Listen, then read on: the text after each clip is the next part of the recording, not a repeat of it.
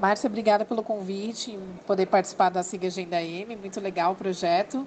É, fico feliz de poder aqui falar um pouquinho da minha história, espero que eu possa ajudar aí, trocando essas figurinhas com você. É... Bom, eu sou a Daniela, tenho 37 anos, sou formada em Relações Públicas e sou sócia da Ugra Press, que é uma livraria especializada em quadrinhos aqui em São Paulo, na Rua Augusta.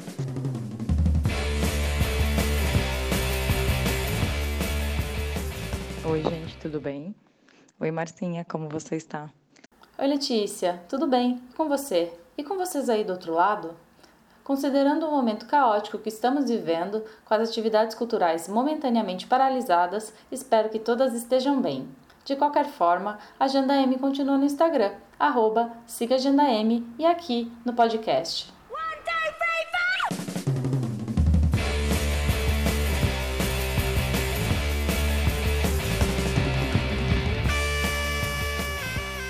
Letícia Santinon, colaboradora da agenda, vai indicar filmes de cineastas mulheres para ver no streaming e de graça. Já a minha entrevista desse episódio é com Daniela Cantuara Utcher, que conversa com a gente sobre a experiência dela com quadrinhos e cultura underground. Ela já se apresentou para vocês. A Dani é sócia da Ugra Press, a livraria, loja virtual e editora especializada em quadrinhos e contracultura, que fica na Rua Augusta 1371. Eu sempre falo da Ugra e divulgo os eventos promovidos pela loja, porque é um espaço que eu frequento. Eu me identifico com essa postura de apoiar o produtor local, a loja do seu bairro, aquela marca de roupas, maquiagem e beleza que são autorais, que a gente compra direto de quem faz. E eu sou frequentadora hard de brechós. Quase toda loja que eu compro, eu sou chamada pelo nome e sei o nome de quem me atende. Há uma identificação da cafeteria que eu frequento à roupa que eu visto. Isso é fundamental para mim comprar do independente e driblar as amarras do consumo impostas desde que eu me conheço por gente. Em uma dessas minhas visitas à Ugra, eu estava em dúvida se comprava Ousadas, da ilustradora francesa Penélope Baget, e ela me incentivou. Diz que entendia minha dúvida porque o livro parecia comercial demais, como se usasse o feminismo de maneira oportunista, como muito se vê em produtos culturais. Mas a Dani tinha razão e o livro é incrível. Por essas e outras, Dani vai compartilhar a trajetória dela com a gente, desde a incerteza sobre apostar no próprio negócio, que no caso da Ugra é uma parceria entre ela e seu marido Douglas, que também tem ótimas indicações e é super solícito no trato com os frequentadores. Ela nos conta sobre o seu background cultural e também indica HQs de autoras mulheres que não saem do seu coração ilustrado. O top 5 e nice da Dani vai de Aline Crumb à italiana Giovanna Casotto.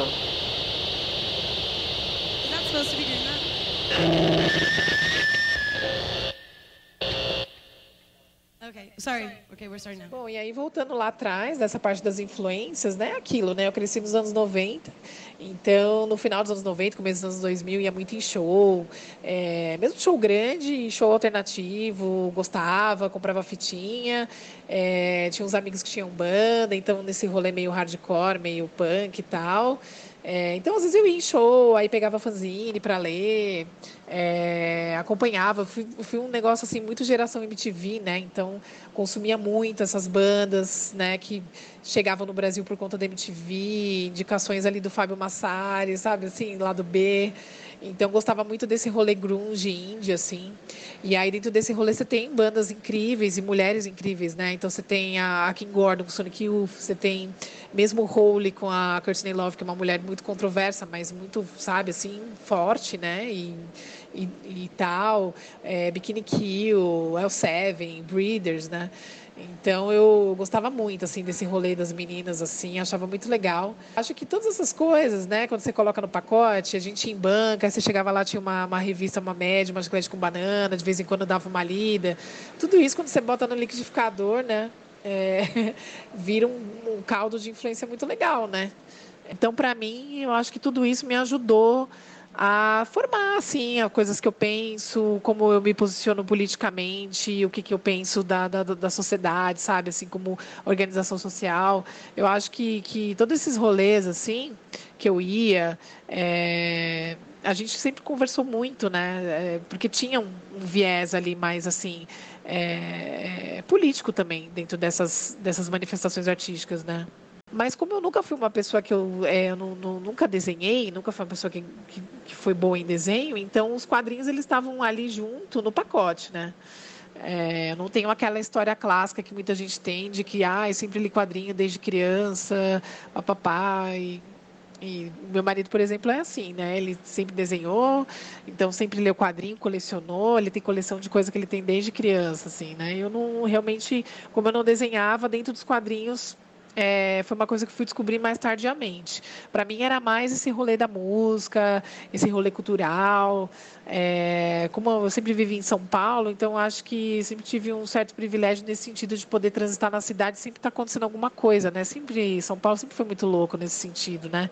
Então sempre tinha muito show, sempre tinha muita exposição, sempre tinha algum evento, alguém organizando algum bazar, alguém organizando alguma coisa assim independente, né? Então não, era para deixar qualquer pai e mãe enlouquecer, né? Porque você não queria nem ficar em casa nunca, né? Mas são parênteses, né? Para dizer um pouco assim de, de, de, como essas influências foram depois é, repercutindo para mim na vida adulta. Bom, e aí dentro desse caldo, né, assim, todo, fui fazer faculdade, comecei a trabalhar, trabalhei em vários empregos super formais. É, o último deles, até eu, eu realmente poder me dedicar ao UGRA foi em banco, então trabalhei mais de sete anos em banco. É, mas sempre que tinha alguma coisa de evento ali, coisas assim, eu sempre tentava puxar para mim, sempre gostei mesmo de fazer coisinhas desse, desse tipo. Mas eu sabia que não, não, não, não tinha um encarreiramento, algo que realmente eu pudesse falar, não, olha, é isso que eu quero fazer, né? Então, é, sempre pensava em, em, um plano B, sabe? Ah, eu gosto de fotografia, eu gosto disso, gosto daquilo, o que, que eu posso fazer, o que, que eu posso ali, aliar profissionalmente e tudo mais, porque eu falava, bom, não quero me aposentar em banco e ficar 30 anos dentro de um escritório. É, atendendo clientes bravos com, com, com, com um banco, entendeu? Então, é, a Ugra foi vindo num momento, assim, foi meio que um desvio de rota muito interessante para mim, porque é, eu já estava com o Douglas, a gente está há 13 anos juntos e ele também na época trabalhando em escritório, mas começou a fazer uma pós e em design gráfico e aí ele queria falar sobre fanzines, né? E fazia um ano e pouco, acho que ele devia ter acabado a banda que ele tinha, ficou 15 anos tocando, e aí ele e um amigo dele montaram um blog no WordPress, que era o blog da Ugra, porque o Leandro é, escritor também, tal, formado em letras, e aí, ah, vamos fazer um fanzine, e aí a gente é, abre aqui um blog para postar uns textos, falar de alguns assuntos que a gente acha legal. E aí abriram um blog e nesse meio tempo o Douglas começou a estudar os fanzines dentro dessa perspectiva do design gráfico e tudo mais. E aí foi uma conjunção de coisas, porque daí a, a, a Ugra, já como blog, abriu uma convocatória para saber se as pessoas estavam fazendo fanzines e quem estivesse fazendo poderia mandar para uma caixa postal. E aí, surpreendentemente, mais de 100 fanzines chegaram. E aí eu lembro que eu comecei a ajudá-los a mapear o que estava chegando, organizar tudo. E aí foi feito um anuário, né? Que aí eles bolaram um, um anuário de fanzines, que foi o primeiro anuário de fanzines da Ugra para poder catalogar esse material que tinha chegado.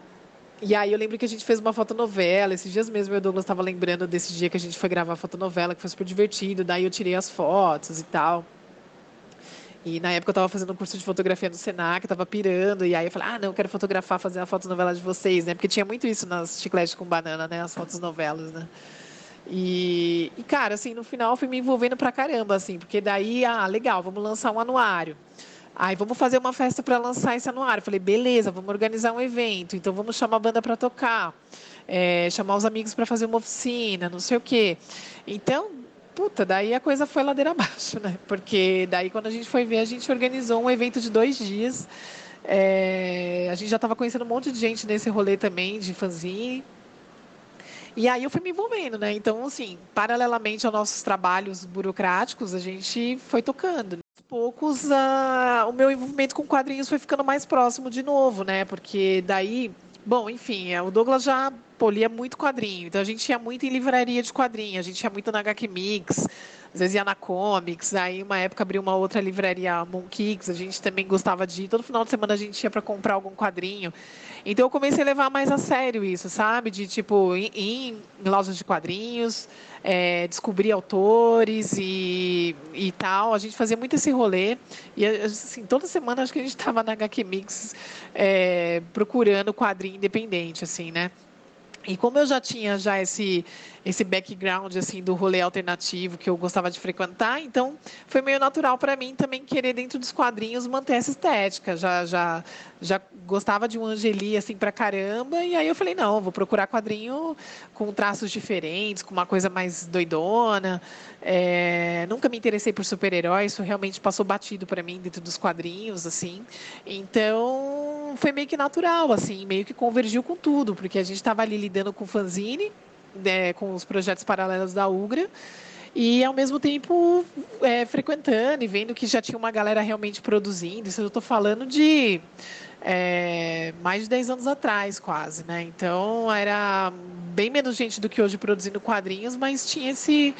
Né? Porque a, a HQ Mix, por exemplo, era uma loja que, que tinha esse lance do quadrinho independente, né? Ele dava uma força para a galera que tinha editora pequenininha, que publicava autoral, né? E é, é uma loja que inclusive inspirou muito a gente quando a gente foi abrir a Ugra, né? E aí eu fui me aproximando cada vez mais. Mas assim, quando eu peguei a sério o quadrinho para ler, por exemplo, né, até para depois justificar aí o meu top 5 de quadrinhos, assim que eu separei alguns aqui, mas assim, eu não cheguei nas mulheres primeiro né? Era muito mais comum, óbvio, porque proporcionalmente a gente tem muito mais homens com carreiras consolidadas nos quadrinhos do que mulheres, né? É, claro, você tem desde os anos 60, 70 mulheres lá nos Estados Unidos é, que se organizavam para fazer quadrinho e editavam revista para falar de sexo, para falar de quadrinho independente e tudo mais. Porém, aqui no Brasil a gente tem uma outra história, né? Então, é uma história bem mais recente e a presença das mulheres sempre foi muito pequena, né? Então, assim, óbvio, né? Quando eu peguei a série, falei, não, deixa eu conhecer aqui uns autores bacanas e ler a, a toda o catálogo desses, desses autores. Obviamente que os primeiros foram homens, né? Então, é... ah, fui ler Lourenço Mutarelli, é um negócio que assim abriu pra caramba a minha cabeça. Fui ler Robert Crumb, que é, é sabe assim? Então, é, fui ler essas coisas, né? Então, volta e meia eu ia lá, assaltava, até hoje às vezes faço isso, às vezes assalto lá a biblioteca do Douglas para pegar alguma coisa ali, tipo, super que tem um marco ali dentro da, da, dos quadrinhos, mas que de repente eu ainda não tinha conseguido ler. E aí eu fui aumentando a minha proximidade, porque realmente foi algo que é, a, a, minha trajetória com a Ugra acompanhou o meu, a minha criação é, de leitura de quadrinhos mais firme mesmo.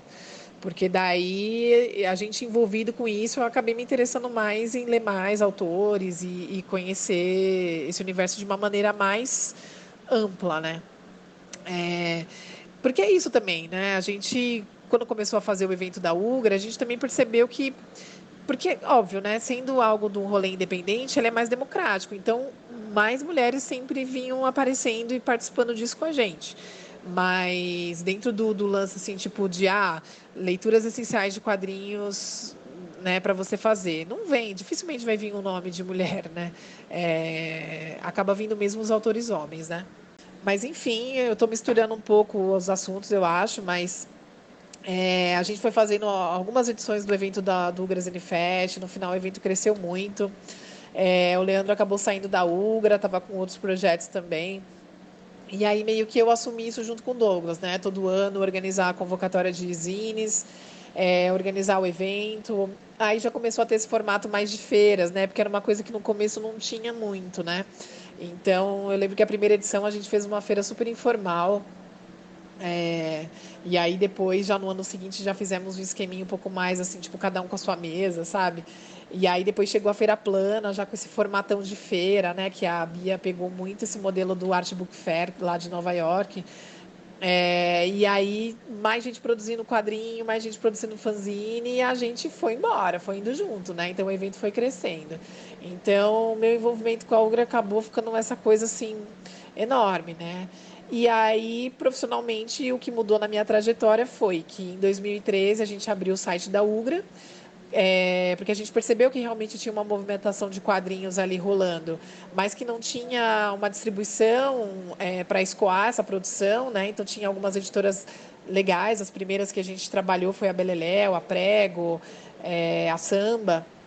E aí você não tinha, né, assim, é, como vender. Você tinha que entrar em contato direto com o autor, fazer um depósito, esperar vir pelo correio. Então aí a gente resolveu abrir o site da Ugra para começar a vender esses quadrinhos. E à medida que a coisa foi tomando mais corpo, a gente viu que um dos dois precisaria sair dos empregos para poder falar, não, beleza, esse vai ser o nosso plano B, ele vai virar plano A, sabe? A gente não quer ficar o resto da vida trabalhando em firmas, então vamos, vamos tocar a Ugra, né? E aí o Douglas tentou ser demitido, não conseguiu, eu consegui, e aí eu fiquei, assim, é, acho que quase dois anos trabalhando é, sozinha em casa, com o site ali, com o Douglas junto comigo, mas meio que trabalhando fora, fazendo o turno da noite na Ugra. E a gente tocando, fazendo evento e, e tocando o site, né? E aí tocando editora também, porque daí a gente começou a publicar quadrinhos mesmo. E aí a coisa foi, né? E aí em 2015 a gente abriu a loja, né? Porque foi um desdobramento meio inevitável, né? Porque a gente já fazia evento, tudo. Então a gente também quis trazer um pouco esse formato que o evento é, apresentava, de ter bate-papo com o autor, de ter lançamento, de abrir o espaço para discutir quadrinhos, né? Mas sempre com esse enfoque no independente, no, no, no, quadrinho mais underground, tanto que assim, a nossa loja ela tem um catálogo bem diferente do que uma livraria tradicional, até especializada mesmo, né? E, e é isso, assim, da minha trajetória profissional foi essa loucura, porque daí eu meio que fui, à medida que eu fui é, lendo mais quadrinhos, eu estava mais envolvida profissionalmente. Foi tudo junto, sabe? É, comecei a ler mais quadrinhos e comecei a trabalhar com quadrinhos, né? É, meio que a história foi essa. E aí depois a gente começa a, a procurar mais e mais autores para poder aumentar a nossa bagagem, né? É, e de autoras, por exemplo, eu lembro que abriu muito a minha cabeça quando eu li os quadrinhos da Aline Crumb, que é a esposa do Robert Crumb. É, que é uma figura muito questionável dentro do, do, do lance é, do, das mulheres, mas, é, cara, a Aline é uma mulher espetacular, assim, espetacular.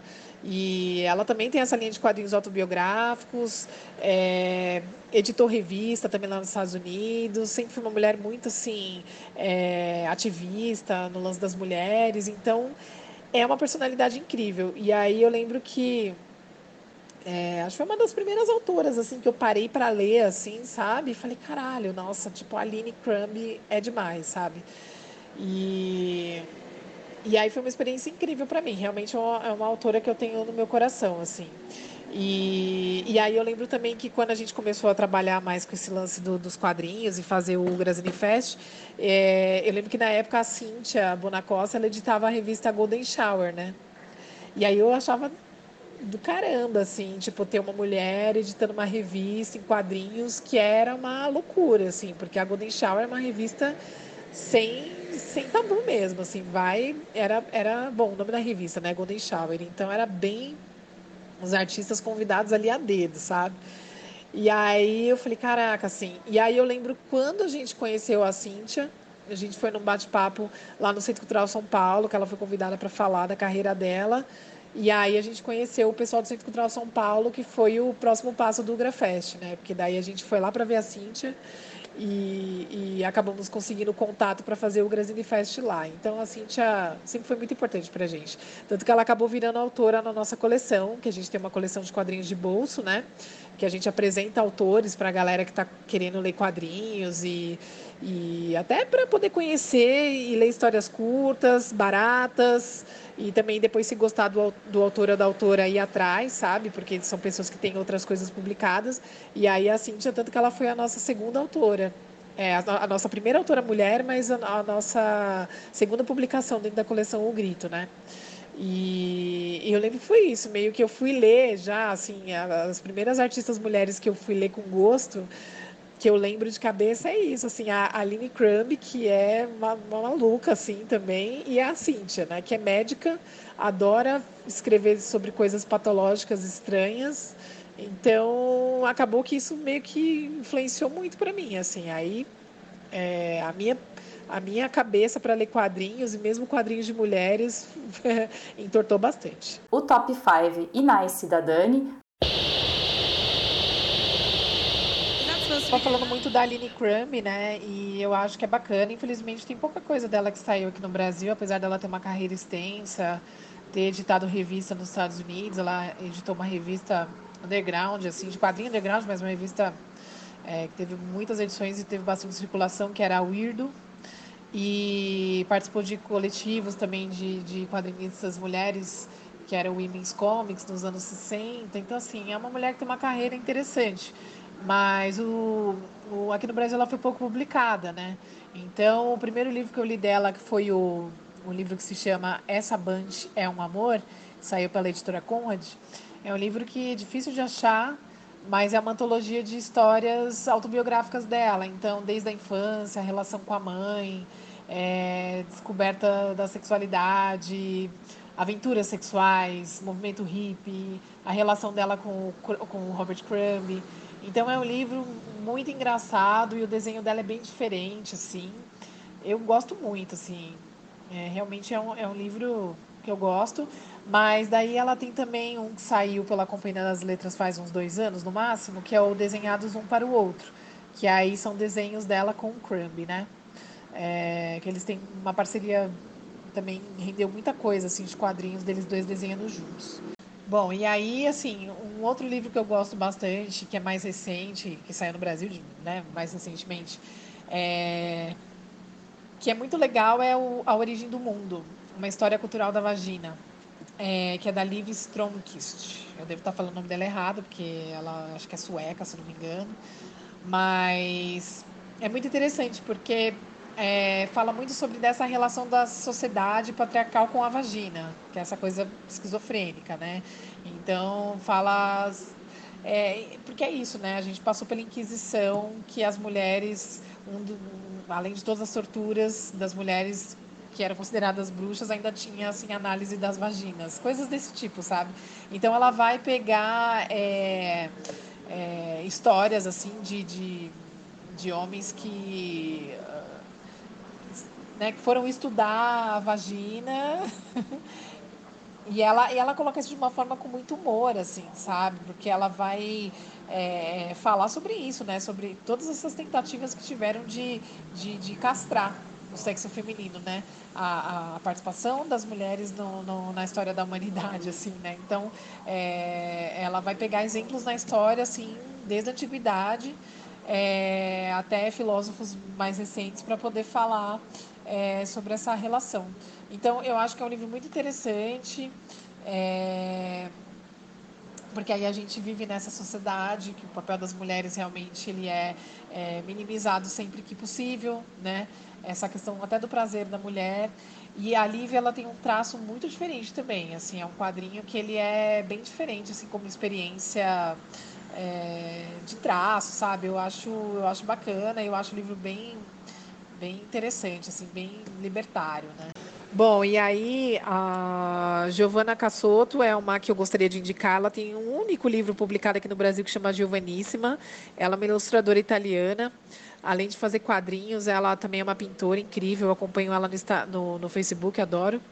É, e eu acho bacana indicá-la porque dentro do, do, universo dos quadrinhos ali também, o quadrinho erótico é algo que é feito muito por homens.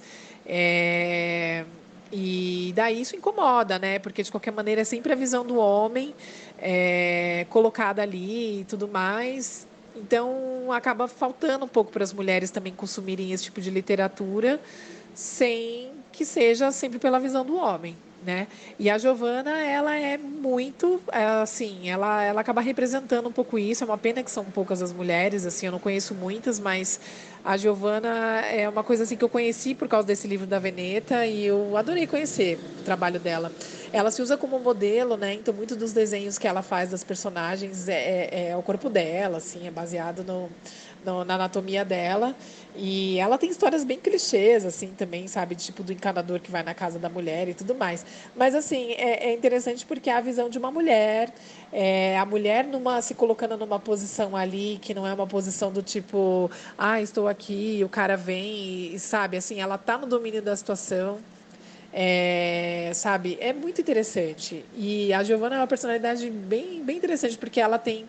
Ela já está com quase 60 anos, mas ela é uma mulher inteiraça, assim, super bonita, vaidosa. Ela tem um estilo meio pin-up, então ela brinca muito com esse imaginário do pin-up. E, e, ela gosta de explorar muito isso, assim, como pessoa, parece. Assim, tem uma persona ali que ela, que ela coloca. Então, eu acho que é uma mulher incrível nesse sentido, bem empoderada e tal, e, e, e, sem, sem, sem tabu mesmo, né? Assim, ela trata o sexo com uma naturalidade e essa coisa do erotismo de uma forma muito natural. E além de ser uma desenhista talentosíssima, eu acho que é legal. Eu acho que é bacana conhecer e saber que dentro de todo esse rolê dos quadrinhos eróticos tem uma mulher assim com um trabalho tão incrível, né? E aqui no Brasil, infelizmente, tem pouca coisa. Saiu só esse livro. Lá fora ela tem muito artbook dela também. É, tem outras coisas publicadas. É, eu acho que vale a pena conhecê-la. E aí também o Fan Home da Alison Bechdel, que eu acho que é um livro para a vida, assim, top 10 da vida de obras assim, como literatura, quadrinho. É, eu acho um livro incrível, assim, é um livro que eu demorei muitos anos para conseguir ter acesso a ele para ler, porque é um livro que ficou muito tempo fora de catálogo. E cara, é uma obra maravilhosa, assim, porque é uma obra muito sensível, são temas delicados que a autora aborda, né? Porque ela aborda a relação dela com o pai, é, e ao mesmo tempo que ela está se descobrindo lésbica, e aí ela, né, muitos conflitos com o pai, mas eles também têm uma relação ali é, ligada pela literatura, então eles falam muito sobre literatura, mas o pai dela é muito opressor na educação dos filhos e tudo, então ela fala de todos esses conflitos. É pesada a história, mas é muito importante, assim, até para a gente entender é, alguns comportamentos e né? Assim, às vezes até a relação de família e tudo mais. É...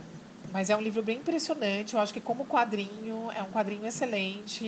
A maneira como ela é, coloca toda a narrativa, o desenho dela, eu acho que realmente é uma obra muito completa, né? E fora toda a repercussão que o Fan Home teve no mundo, né? Porque ele é um dos quadrinhos que é mais censurados lá nos Estados Unidos, né? Até pelo teor, né, da história que vai falar sobre é, sexualidade, que vai falar sobre suicídio e tal, ele é um livro que ele já foi muito censurado nos Estados Unidos.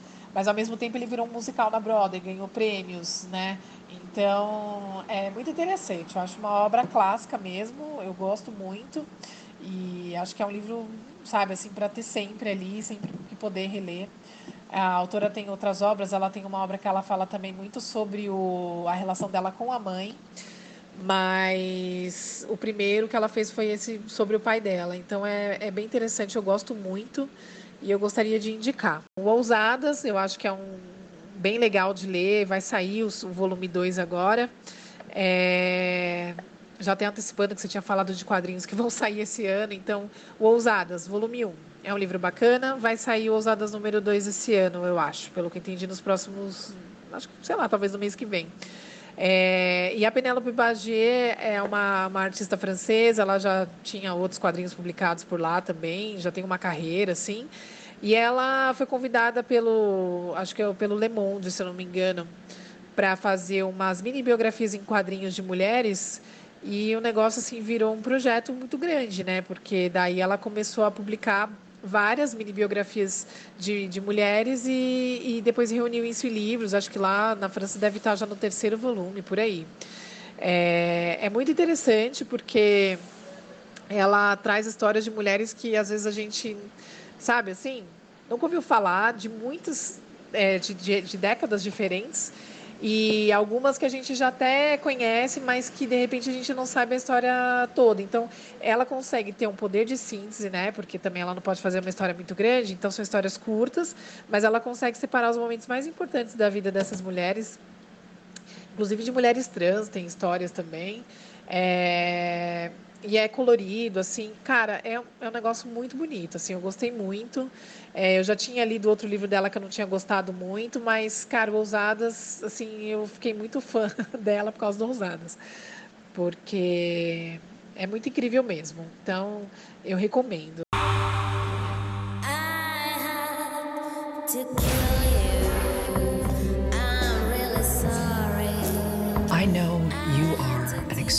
Bom, esses dias não estão nada fáceis para ninguém, mas a gente vai falar aqui de dicas de cinema. Hoje a gente vai focar no streaming, especialmente porque as pessoas estão ficando cada vez mais em casa, né? Nos próximos dias isso deve aumentar, deve piorar. Então vamos aproveitar o conteúdo que está disponível online para a gente assistir. E hoje, como a gente vai falar de streaming, a gente vai falar de duas iniciativas bem, bem bacanas. Né? Tem algumas iniciativas bacanas, mas a gente vai focar em duas, que são duas plataformas que abriram o seu sinal nesse tempo de coronavírus. Uma delas é a enorme Globoplay, que tem todo o todo não, né, mas tem grande parte do conteúdo da Globo, novelas antigas, novelas que estão passando, tem conteúdo jornalístico da Globo, enfim, tem esse conteúdo mais da TV mesmo que para quem interessar, né, que pode ser acessível online gratuitamente. Séries brasileiras, várias séries estrangeiras que estão disponíveis. É, tem também um catálogo de filmes bem interessante e tudo isso gratuito por um período indeterminado para, enfim, né, a gente conseguir assistir todo esse conteúdo sem gastar dinheiro, né? Ainda mais nesses tempos mais incertos. E uma das dicas que, né, a dica, na verdade, que eu vou falar do, do Globoplay é da série Killing Eve. A série Killing Eve é protagonizada pela Sandra Oh, que muitos de vocês conhecem. Ela, enfim, ela foi elenco do Grey's Anatomy por muito tempo. Acho que o maior papel de maior sucesso dela foi esse, mas trabalhou em outras produções, outros filmes, outras séries também. E tá na Killing Eve, na série Killing Eve a outra atriz, que é uma atriz mais jovem, que chama Judy Comer, e elas fazem então esse, essa dupla. A, a, o personagem da Judy é uma assassina em série e a Sandra Oh é uma detetive que, enfim, tá em busca, tá na na perseguição a essa assassina que é muito boa e que sempre consegue se safar. E dentro disso vai criar mil tramas e uma relação bem esquisita entre essas duas personagens. As criadoras da série é a Phoebe Waller-Bridge, que é da Fleabag, que eu adoro muito, que eu já falei da Fleabag na agenda. E, enfim, é uma das criadoras da série.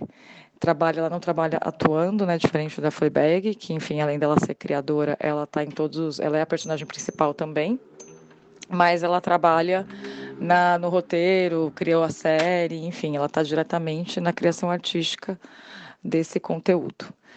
Então, para vocês, eu indico aqui na Globoplay acessar Killing Eve. São duas temporadas que tem disponíveis. É, os episódios são longos, episódios de quase uma hora.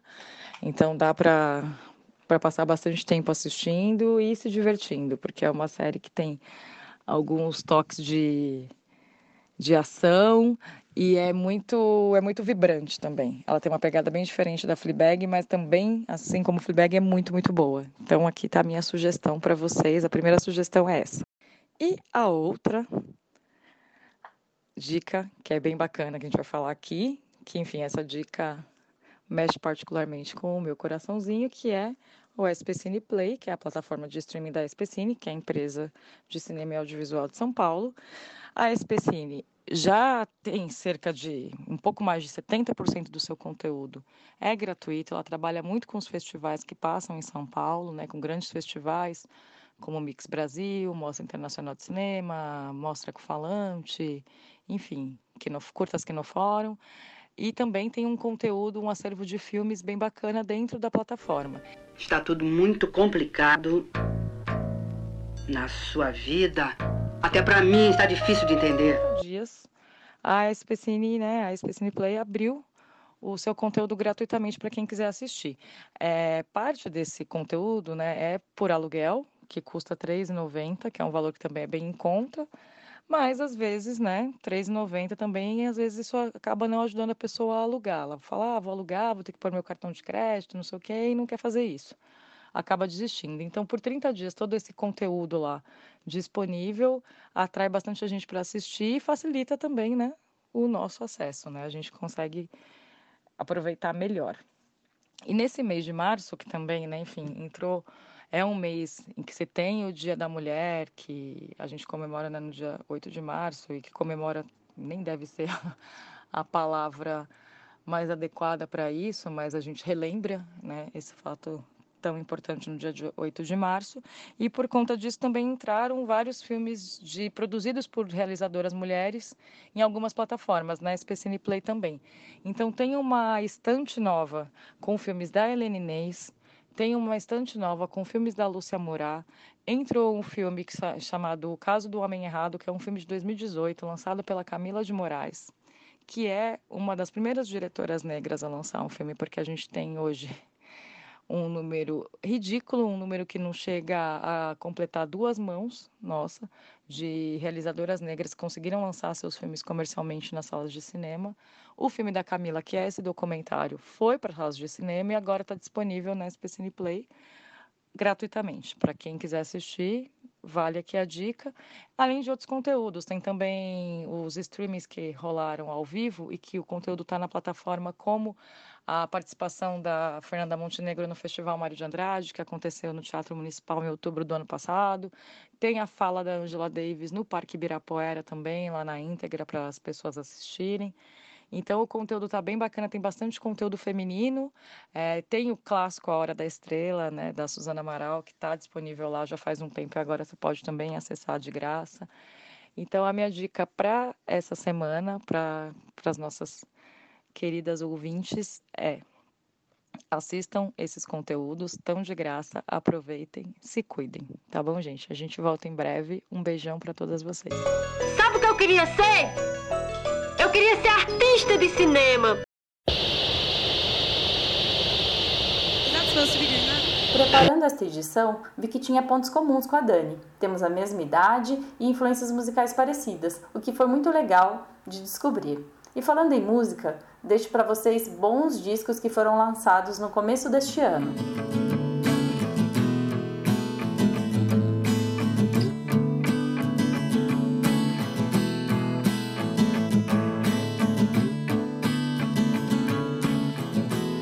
Color Theory é o quarto disco da Soccer Mommy, a banda de Sophie Ellison, que só tem 22 anos e está no seu quarto disco. Eu ouvi muito o álbum anterior, o Clean, de 2018, mas na lista a Sophie ainda tem For Younger Hearts, de 2016, e Collection, de 2017.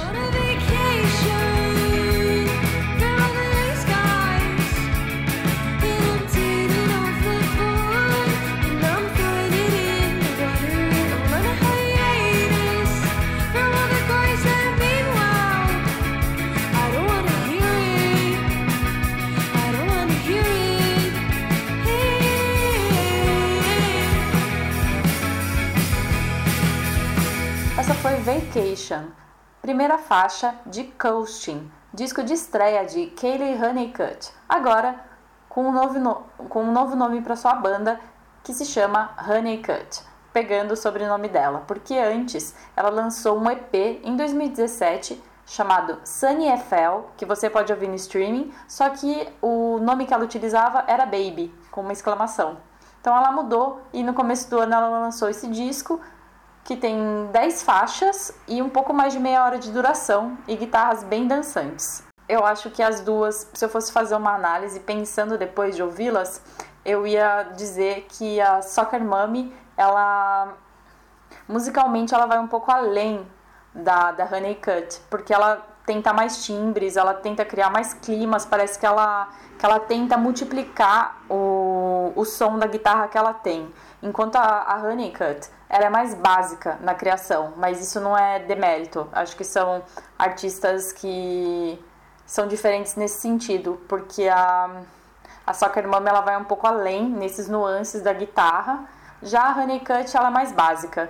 E o, a música, o Vacation, tem um clipe bem bonitinho que dá para assistir no YouTube também. As duas são americanas, a Soccer Mommy, a Sophie, é de Nashville e a Kayleigh é de Boston, só que eu acho que agora ela vive no Brooklyn, que é onde fica a, a gravadora dela, Kenine Records, que lançou o disco, que você pode encontrar no streaming e tem umas lojas gringas que você também pode importar. As discografias das duas jovens guitarristas mostram como a cara da música se renova em meio digital e me deixa muito feliz, pois são mulheres que estão lançando discos, álbuns com narrativas, começo, meio e fim.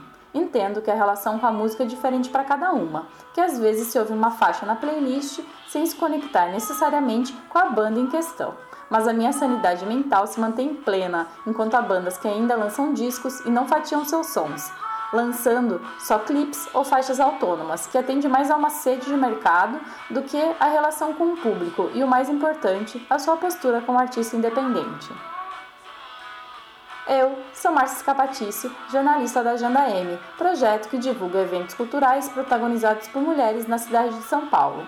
Esse podcast também é todo meu, do roteiro à edição. Fique bem, sempre com bons sons. Um beijo e até já!